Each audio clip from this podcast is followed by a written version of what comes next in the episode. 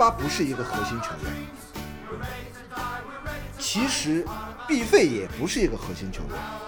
是因为上赛季他尝试过人的次数和成功过人的次数是全欧第一，甚至连梅西都不如他。其实毕费的角色应该相当于一个攻击力更强的埃雷拉。大家好，我是依依。从去年年中开始，我加入了资姐的行列，作为嘉宾主播一起录制《曼联故事》这档播音节目。要说加入的动机，还是从自身的需求出发的。作为一名有些年头的曼联死忠球迷，每天从微博、微信群、推特或者某绿色 APP 获取曼联相关的新闻或信息，这对我来说就像每天需要呼吸的空气一样重要。在看到资姐一个人去做《曼联故事》这档节目的时候，我就发觉，我希望我也能做点什么。然后到了今年，因为在接触了一些中文播客的专业人士后，我开始萌发想做几期谈话类播客节目的《曼联故事》，所以这才有现在你们听到的这个节目。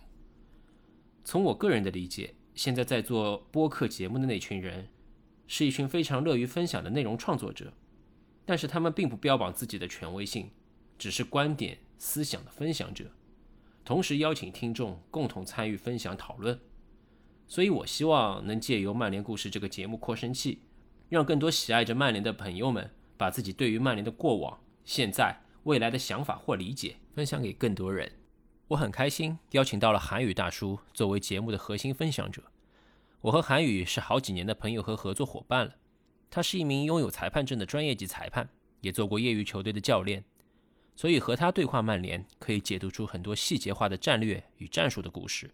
他自己也有很多从他一线经历视角得出的观点与想法。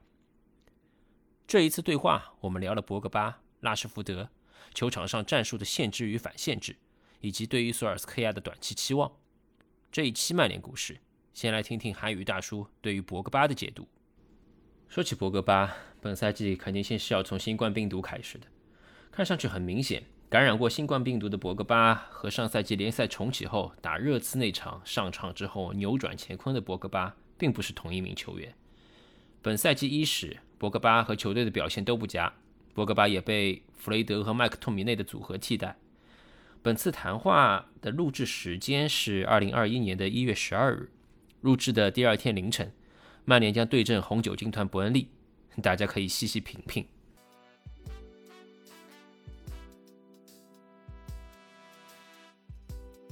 最近几场比赛，博格巴的表现是远远好于上赛季下半段的，也是好于这个赛季开赛几场比赛的。因为这个观点，我之前已经重复很多次了。也就是说，博格巴在二零二零年是一个特别特别艰难的一年。因为他在三月份之前一直处于一个伤停的状态，也就是说，他从一九年的年底到二零年的二三月份之前，他都是没有正常的一个恢复训练的。也不说一九年年底，他实际上从一九年九十月份就开始上，一直到今年的没有，他中间出来过一次啊，对，出来过一次，但是很快就两两场嘛，两场半嘛就结束，两场半，但是又回去。他第一次在一九年第一次复出的那段时间，其实状态是很好的，因为那场比赛我正好在现场，你可以看到他的整个。拿球的节奏、传球的身体状况，然后包括他的跑动的那种状态，其实那场比赛复出的时候还是非常好的，人很轻盈，你知道吧？但是从二零年三月份复出之后，其实你可以很明显的就是一个直观效果是，他胖了，因为这是一个很典型的，由于长时间缺阵加上没有一个系统的训练恢复和高强度的对抗。导致的一个身体机能的下降，所以这个赛季，包括之前有一段时间，在曼联成绩不太好的情况下，索肖对博格巴的使用是，我们说的简单点叫保守治疗，就是说一场比赛替补，一场比赛休息，然后一场比赛首发，就慢慢的调他状态。就是也就是在这段时间里面，要不断的给他去做有氧训练，上强度，但是呢，又不能让他的。身体机能和肌肉有疲劳感，这样容易增加伤病，而且也不利于他的调状态的调整。所以这一点上，慢慢的、慢慢的可以把它调整出来。问题在于，就是上一场博格巴又伤了，所以这一次伤完之后，他能够多少时间能够出来，又是一个很关键的问题。嗯，当时我们在谈的时候，因为博格巴当时正好是受伤，呃，我们还在担心他要缺席几场比赛。当时从索肖的赛前发布会，我们听了解到，我们可能会失去博格巴大概要两场比赛，即沃特福德的杯赛以及对伯恩利的联赛。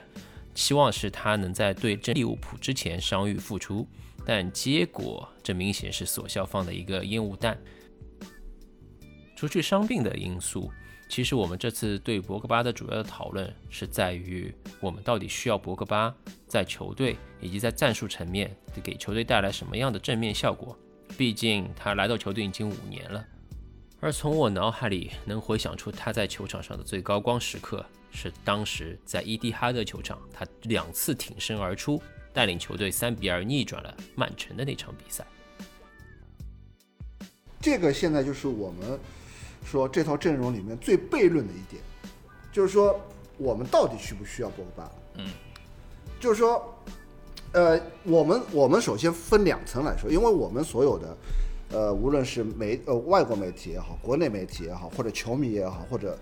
呃社媒上的各种大 V 也好，其实我们没有办法去影响到球队的一个引援和一个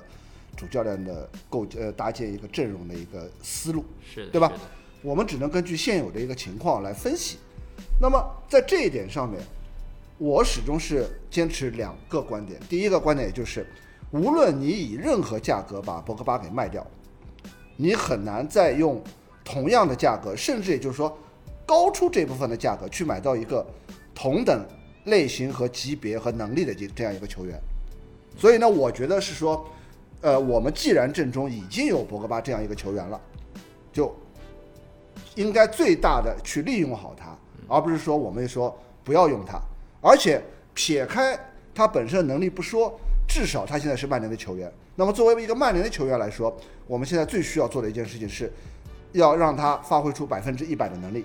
去帮助球队，对吧？更何况他的整体的能力来说，呃，确实是现在在球队当中高出其他球员一部分的，对吧？高出一档的，这是第一个问题。那么第二个问题是什么呢？就是。博格巴到底怎么用？这里面就产生了一个我们现在没有办法解决的问题，是什么呢？今天我还在呃跟其他人聊这个问题，就是博格巴不是一个核心球员，其实毕费也不是一个核心球员。那么今天有人问了一个我问了我一个问题，什么是核心？当然我们现在谈的所谓的核心是撇开精神因素，只谈论战术因素的，对吧？那么也就是说。首先，首先我们要做到一个战术核心的前提上，它必须要有几项很重要的指标因素，比如说传球能力和指挥比赛的，就用传球来指挥指挥比赛进攻方向的这样一个能力。那你意思是说，是节拍器的作用吗？这一定是的，就是说这是第一个问题，也就是说我必须要有足够的能力去创造机会。对吧？那么很多人会不同意说，哎，B 费现在我呃场均能制造一球，为什么他还不是核心？对吧？因为这里面有一项很重要的原因是说，我要有一个持球突破的能力，对对吧？球对吧？把球我要有控球，我要摆脱，我要摆脱这个呃防守，我要我要利用自己的能力去吸引一道的防守情况下，然后迅速的把这个优势转化到其他地方，然后去扩大优势。那么很显然，我们现在从毕费到曼联来之后，我们可以看他所有的比赛，你就会发觉，现在有一个问题是说，当对手球队有人对他有针对性的限制的情况下，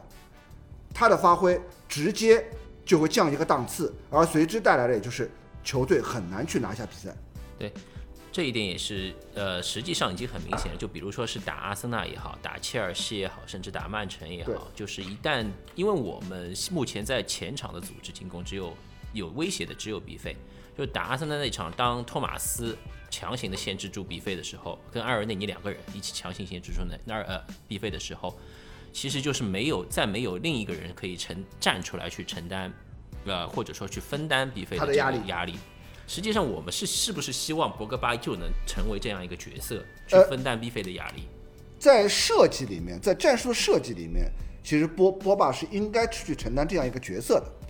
但是呢，产生了一个问题是说，呃，核心和僚就是我们说核心和僚机的作用是僚机是什么？僚机是说我在呃主力球员或者主力和战术核心把大部分的责任承担掉之后，他会把这一部分的优势给无限扩大。那么我们举一个很典型，所有人都知道我对呃死敌球员里面有一个球员是推崇备至的，就是大卫席尔瓦。嗯，对这这个我也就是喜欢他。如果说我们阵中有一个大卫席尔瓦这样的一个球员，然后你就会发觉博博格巴的能力会被无限放大，他的传球、他的突破、他的射远射，都会在队友创造一定危呃一定空间的情况下，他会把这个空间无限扩大。但是为什么博格巴无法成为一个战术核心？他的身材是他最大的掣肘，因为他很难在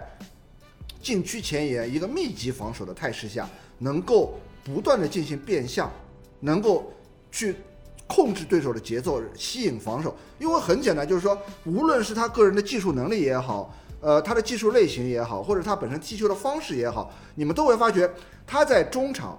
中线附近。他很喜欢过人，而且他有一定的能力，可以说我一过二，一过三。虽然有会有一定的速率失误有点慢，或者说有但有一点点失误有点，失然后呢，他的速率呢会有点慢，但是一旦把这个过人的动作推进到三十米进呃呃进就是前方三十米区域，他这个突破的节奏跟效率会大幅度下降，因为那个时候他的突破的空间会更小，所以我们可以去看历史上一些很多的，比如说。呃呃，一些核心球员，无论是大卫席尔瓦也好，包括我们以前说的说呃斯科尔斯也好，或者说呃呃其他一些球队的，也不是说那个小白、哈维这这类球员，你会呃包括切尔西的阿扎尔，对吧？为什么这类球员会成为一个战术体系的核心？是因为他们的身形、他们的对抗能力、他们的变向变速能力、他们的节奏变化和突破能力，能够吸引到一到两个甚至更多球员的一个防守注意力。那么在这种情况下，因为在正常的阵地进攻当中，进攻方永远是处于人数劣势的一个一方。那么所以我们需要做的一件事情，也就是说，当我在进攻人数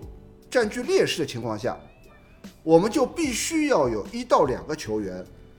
干掉对方，每个人要干掉对方一到两个球防守球员，我这样才有可能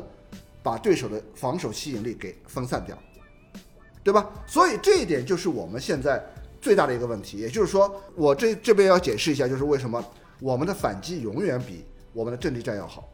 是因为在反击当中空间会更大，所以我们的球员在大片空空间的情况下，他们的速度、他们的技术能够得以发挥，对吧？能够有更大的空间发挥，而且呢，他们所面对的防守球员人数会更少，所以他们在很小的区域，在在一个某一个时段里面，他们利用反击就可以直接打破对方的防守，然后取得进球。那么在面对密集防守情况下，你可以发觉我们现在没有一个球员能够在狭小区域里面持球推进、突破、吸引对方两个两到三个球员的防守和注意力。那么你可以发觉，我本身对方可能已经安排了四个防线球员、防守线上球员，然后我还有两到三个中场球员进行协防，然后甚至我的他们的前腰也会退回来协防。那么我们在对方的腹地就没有一个人能够说我通过自己的持球去带动对方防守球员的防守注意力和跑动，那也就不存在空间的问题了。所以有很多球迷都说，哎，你可以通过传球空切。那首先，空切的一个前提是什么？空切的一个前提是说空字。如果我每个人，我每个人都有一到两个人的防守，有一个人我主盯你，然后我还有一个人协防，那你就不存在空切的问题了。你跑到任何一个位置上，你都会发觉有一个人像牛皮糖一样限制着你。对，所以我一定要在核心区域上。去有一这样一个人做最后的持球突破，所以这一点上，我们为什么说，哎，我们要买桑乔，或者说我们为什么买了阿达玛，然后我们为什么把佩蒂斯特里和阿达玛在他们两个小小家伙身上寄予了大量的希望，就是希望他们在某一个点上能够制造一个突破点，利用他们的推进能力，利用他们的过人能力，形成局部的防守混乱。那么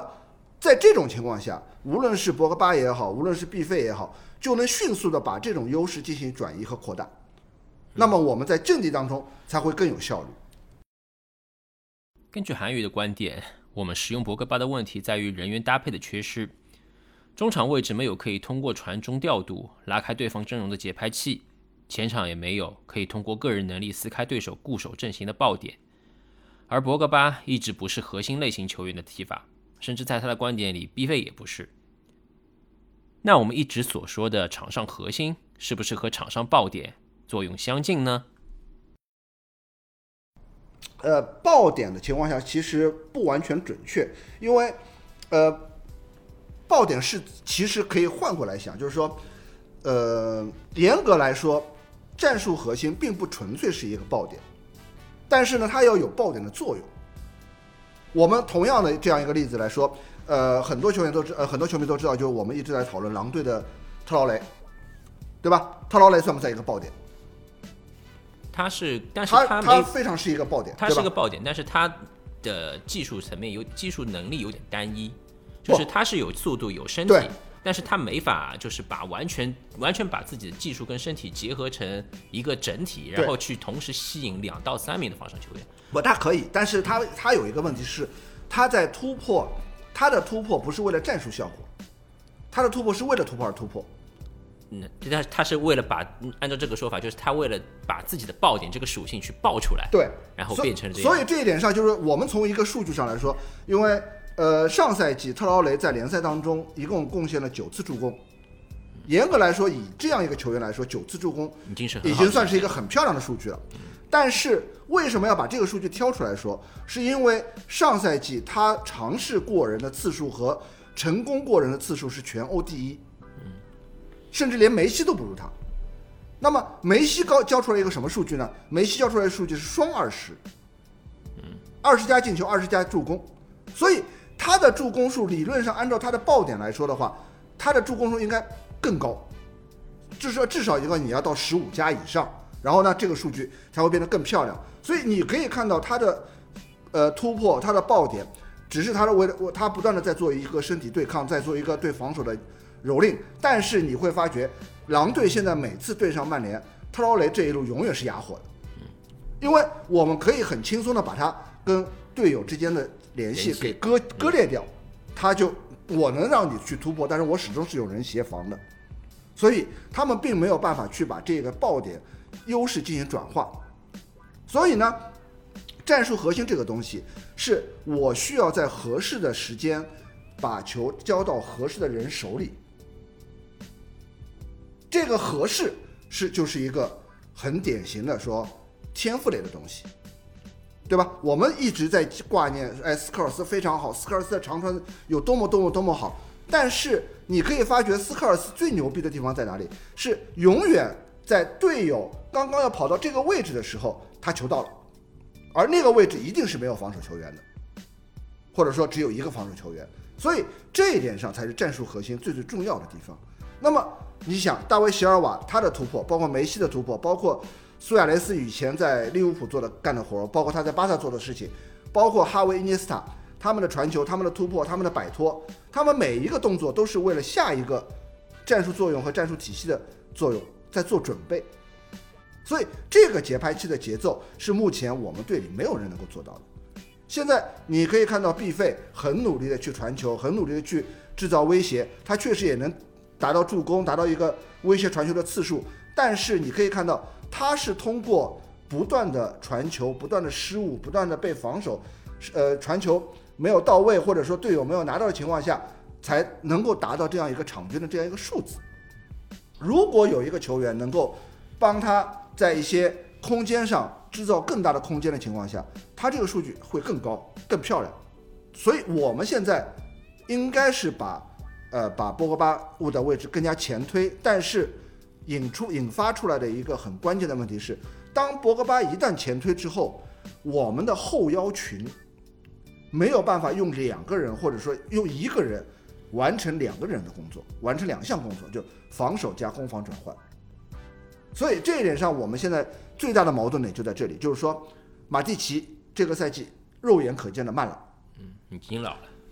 但是实际上上赛季就老了，实际只不过上赛季还能用，对吧实际？上我感感觉马蒂奇就是来的第一年，就是穆里尼奥买他的第一年是效果非常拔最好的，最但是呢，又是用的不对的时候。对，但是到第二年就直线下滑，对，这也导致了穆里尼奥后面的中场战术他没法的有效去倚仗。所以现在你可以发觉一个很尴尬的事情，就是说，呃，毕费其实我们换一个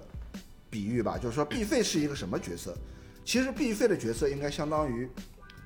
一个攻击力更强的埃雷拉，他的位置就是在前腰和后腰之间。这倒是个新的观点。对他可以前推，他可以做呃拿到一定的球权之后来攻，来做攻击，他有远射，他可以去分球，他可以做一系列的事情。但是这个前提是什么？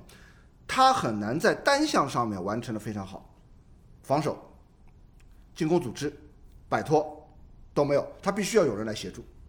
对吧？但是你可以发觉，现在我们在后腰上的三个人选，弗雷德、麦克托米内加上马蒂奇，他们三个人没有一个人说我身上可以在防守情况下又能够很顺利的把球带出来。对，麦克托米内现在最大的问题就是防守很莽。我承认小小麦其实挺好的，真的挺好的。但是所谓挺好的，就是我们要把所有战术上的东西，先把精神层面的东西撇掉。对对对，对吧？我要在战术上我能达到的效果，然后你可以看到他的防守有时候会看球不看人，对吧？然后弗雷德也有这样的情况，他的上抢上抢之后的失误空间会出问题，包括他的传球失误率始终相对来说属于偏高的，是的，特别是在向前输送的情况下，对吧？然后马蒂奇老了，那么我真正能够达到说安安稳稳把球拿下来，并且把球带到前场，然后交给攻击手的这个责任，就只有只有博格巴来。所以在解决了后场出球的困难问题后，呃，博格巴是我们一个可以由守转攻、带球推进的枢纽角色，似乎听起来是个 B to B，但这个角色这个位置他在这几年里没少打过。就先说说穆里尼奥时期，感觉在穆帅当时就想把他作为当年的兰帕德使用。我不知道大家是不是还记得，就是在一八一九赛季开场赛季开始的时候，我们连续打了两场四比零，然后二比零赢了4-0有。四比零，四比零。啊，两场四比零，然后打了一场二比零莱斯特，然后又打了一场四比零，然后那段时间，呃，所有的球迷都觉得说是曼联开始重回正轨的那段时间，实际上反而是呃穆里尼奥对博格巴的使用最错误的一段时间，因为那段时间其实也就是穆里尼穆里尼奥和姆希塔良之间开始产生分裂的一个开始，对因为因为当时呃穆里尼奥其实非常希望做到的一点是让姆希塔良在前腰位置上成为一个战术核心，但实际上他在无论是在多特也好，在曼联也好，在英超也好，他很难在前腰上站住这样一个位置，甚至他现在在罗马他都站不住这样一个位置。就罗马他现在在打的一个位置，你可以看到，他打的像类似于是一个假前锋的位置，虽虽然首发的看上去他都是前锋，但是真正能做的是，他会从锋线上回撤到前腰，然后利用这个队友的带开，去利用这个真空状态去给队友做做球。所以在这段情况下，他在一两场比赛之后发觉，哎，呃，那个效果不太好。那么然后呢，开始把博格巴前推，然后发现把博格巴前推之后呢，姆希塔良的位置就变得很尴尬，因为他被挤进了禁区。然后在这段时间之后，他又发觉，哎，那段时间这样用也不太好。然后呢，他用了第三招，就是让让马蒂奇持球推进过中场。所以大家可以去复盘一下一八一九赛季的开场的几场比赛。呃，如如果我没记错的话，就是基本上都是在呃半场或者说六十分钟之前，我们是一球领先，但是整场比赛在六十到七十分钟之前，我们其实制造不出太多的机会，属于场面很相对来说比较沉闷的这样一个一种状态。所有的四比零的比赛都是在七十到七十五分钟之后，对方的体力开始下降，然后呢一球落后，开始慢慢前压之后，我们开始有反击空间了。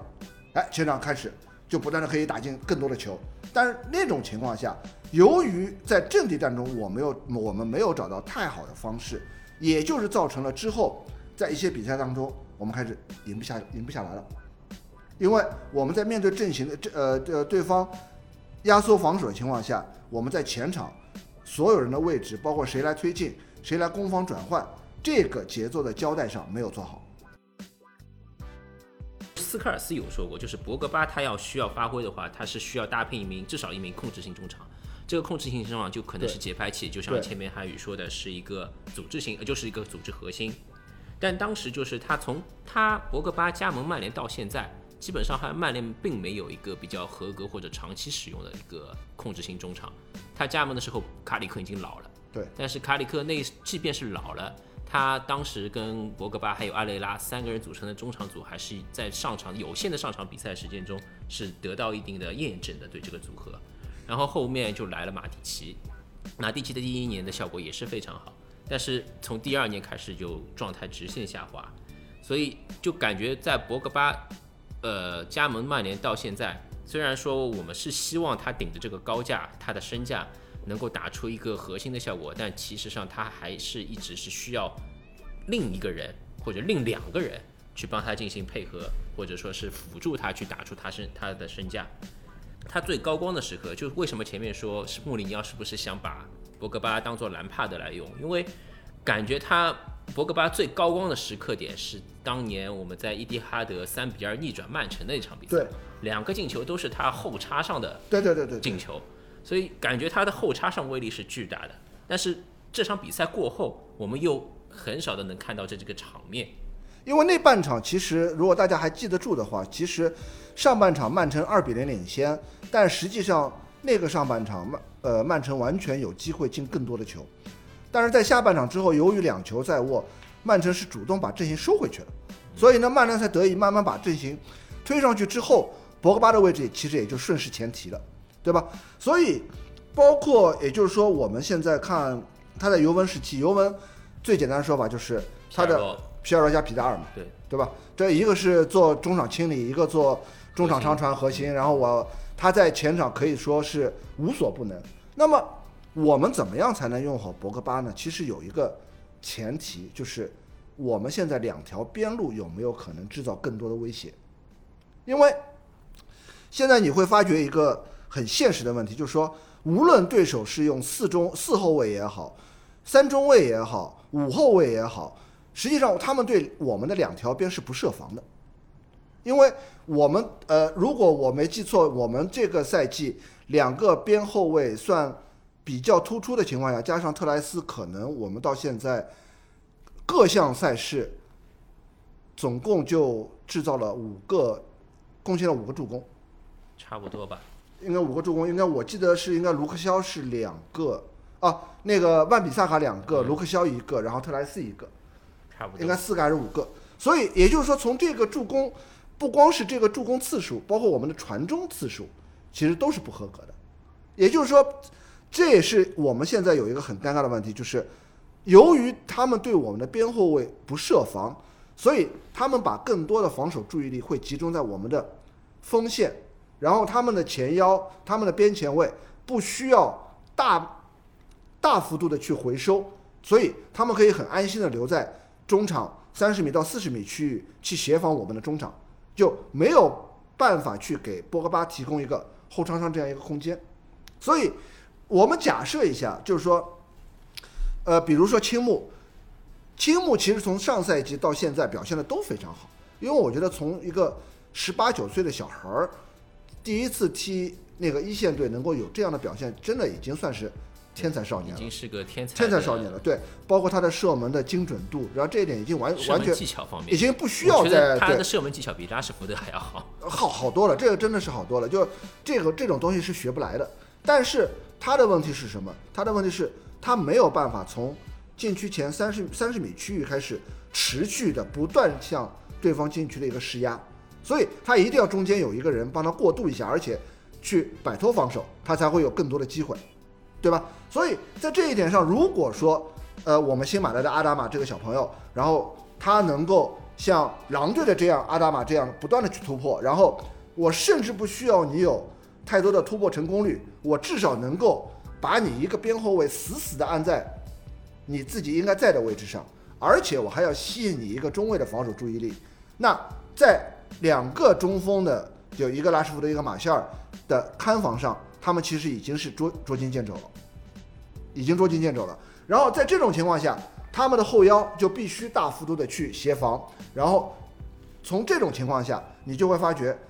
毕费和博格巴身侧防守空间防守压力。就小了。对，虽然话题的主角是博格巴，但是其实我们几乎是把球队的整体战术问题都聊到了。博格巴不是核心角色球员，博格巴是个很好的攻守转换枢纽 B to B 中场，所以需要把他位置前提。最重要的，博格巴需要其他相关球员支持与衬托，一个节拍器后腰，或者一个能在前场撕扯对手防线空间，让他可以发挥强大后插上能力的攻击球员。对阵伯恩利的比赛，很好的印证了这些观点。马蒂奇打出了今年少有的一场称职的节拍器角色，而博格巴在解除了后场出球的重任后，完成了一次一 v 三的中场摆脱推进。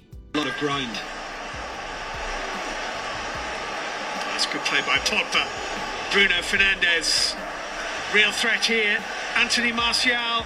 Cavani and Pope drops on it because Cavani didn't get the kind of touch. 拉什福德少有的在右路客串右边锋，送出精准传中，而卡瓦尼和马夏尔四支双前锋压制了对方防线。得到空间的博格巴完成了一次漂亮的凌空爆射绝杀。Fernandez. Now Rashford. In towards Pogba! Textbook technique from the Frenchman. Paul Pogba sets United on the way as Ollie's men eye up top spot in the Premier League.